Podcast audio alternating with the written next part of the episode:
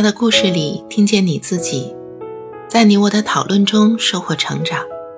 嗨，你好，我是陈芷妍。今天我想和你聊的主题是匮乏。这一期的故事里，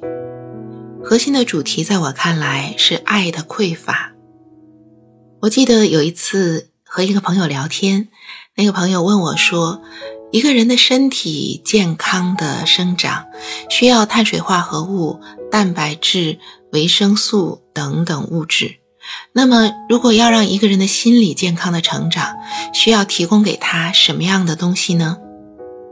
我其实没有办法一对一的来找到对应的东西。然后我知道，从生命起源就开始的爱和关怀。是让一个人心理可以健康成长的最基本、最重要的元素。如果匮乏了这种爱，即使生命可以延续下去，但是往往也会是不健康的，甚至是畸形的。这期的故事，有人可能会觉得，会不会是生育二胎带来的问题，亦或是重男轻女带来的问题？当父母决定生育二胎，一定会让原来的子女出现心理健康问题吗？你的看法是怎样的？那么，我认为生育二胎并不必然带来对长子长女的心理问题。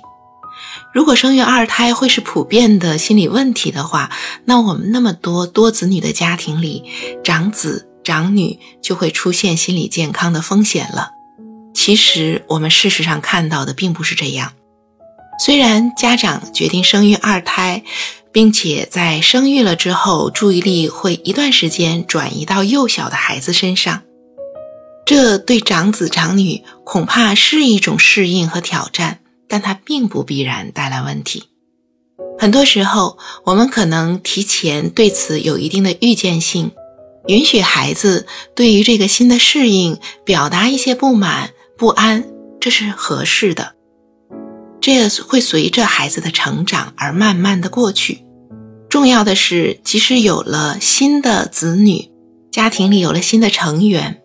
我们对原来那个孩子的爱仍然是存在的。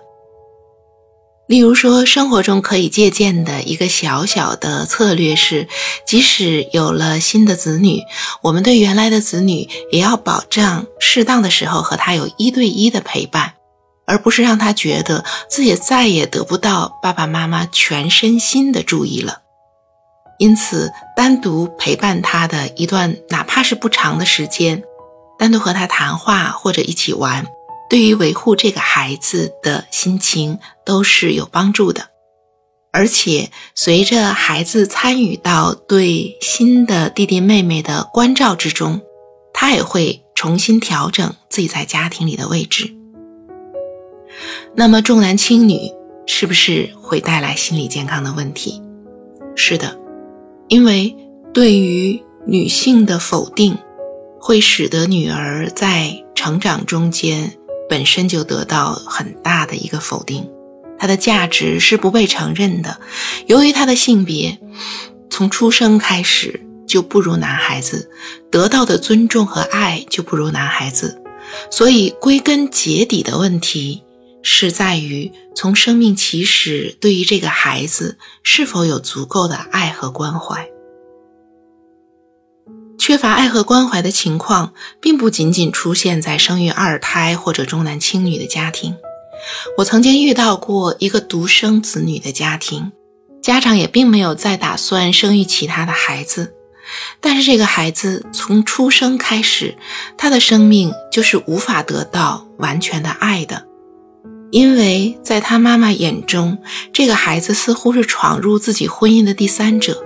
他并没有打算好接纳一个孩子进入自己的生命，这种对于孩子的排斥甚至是嫉妒，一直贯穿着孩子的成长，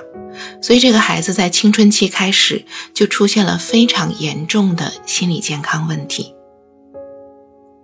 对于我们每个人的生命来说，父母对于自己的爱，甚至在出生之前就存在了。